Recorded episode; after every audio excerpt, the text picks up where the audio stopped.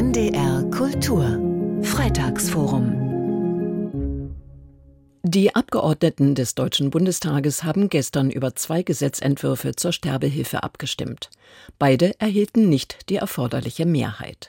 Das bedeutet, die Debatte um eine gesetzliche Regelung des assistierten Suizids geht weiter.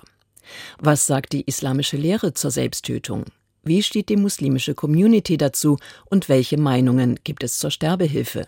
Brigitte Linhoff hat nachgefragt.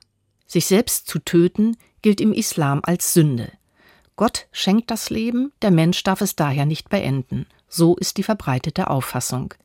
Tatsächlich aber lasse sich aus dem Koran kein eindeutiges Suizidverbot ableiten, sagt Hadil Lababidi. Die Wissenschaftlerin an der Friedrich-Alexander-Universität in Erlangen-Nürnberg arbeitet zu medizinethischen Fragen im Islam. In Sure 4, Vers 29 heißt es nämlich übersetzt entweder tötet euch nicht selbst oder, wenn man es auch anders übersetzen würde, tötet euch nicht gegenseitig. Man kann es also als Suizidverbot verstehen, aber auch als Verbot, andere Menschen zu töten.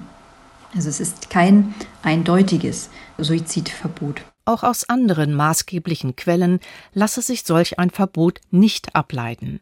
Die meisten muslimischen Gelehrten akzeptierten trotzdem keinerlei Rechtfertigungsgründe für Selbsttötung, auch nicht eine schwere Krankheit. Weil es würde dann auch möglich werden, dass auch Gründe wie beispielsweise Perspektivlosigkeit aufgrund von Langzeitarbeitslosigkeit auch als Grund vorgeschoben werden würde.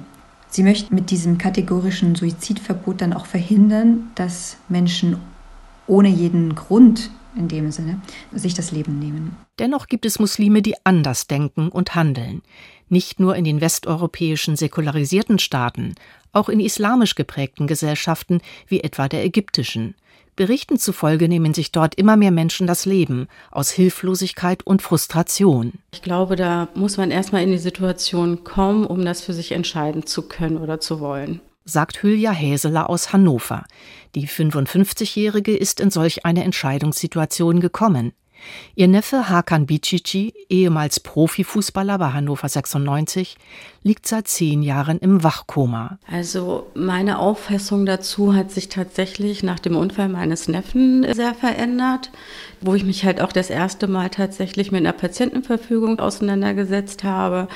Und wenn ich mich da schon dazu entscheide, zu sagen, ich möchte keine lebenserhaltende Maßnahmen. Könnte ich mir halt auch vorstellen, tatsächlich, wenn ich jetzt ganz, ganz schwer krebskrank wäre und überhaupt keine Aussichten mehr und ich nur noch Schmerzen hätte und da einfach nur noch so liegen würde, ohne ein bisschen Freude am Leben, kann ich mir für mich vorstellen, dass ich diese begleitete Sterbehilfe in Anspruch nehmen würde. Was Sterbehilfe eigentlich meint, ist aber vielen Muslimen hierzulande gar nicht klar, beobachtet die Medizinethikerin Hadil Lababidi. Bereits die passive Sterbehilfe, das sogenannte Sterben lassen, werde als ärztlich assistierter Suizid angesehen. Hier wird etwas missverstanden, dass der Verzicht auf aussichtslose Behandlung zum Tod führen würde oder der Verzicht eben der Grund ist dafür und nicht die zugrunde liegende Erkrankung.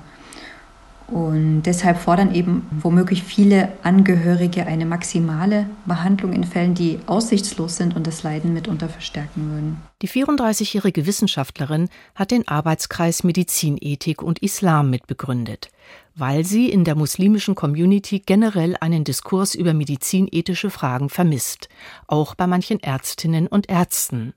Diese müssten zum Beispiel diskutieren, was Fürsorgepflicht eigentlich heißt alle intensivmedizinischen Möglichkeiten auszuschöpfen und den Körper zu erhalten, weil dieser das Eigentum Gottes ist? Aber wo ist da die Grenze? Gerade in der Sterbephase, wenn wirklich alle medizinischen Maßnahmen aussichtslos sind, gilt es ja nicht mehr, das Leben zu erhalten, sondern loszulassen und Gott walten zu lassen. Auch Hülya Heseler sieht in ihren türkischen und interkulturellen Netzwerken Diskussionsbedarf. Sterbehilfe, also das Thema hatten wir leider noch gar nicht.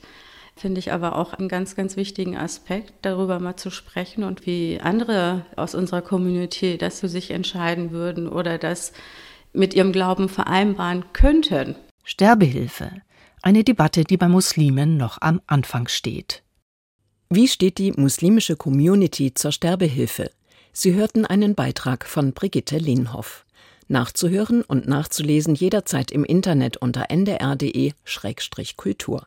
Und das Freitagsforum hören Sie jeden Freitag um 15.20 Uhr bei NDR Kultur.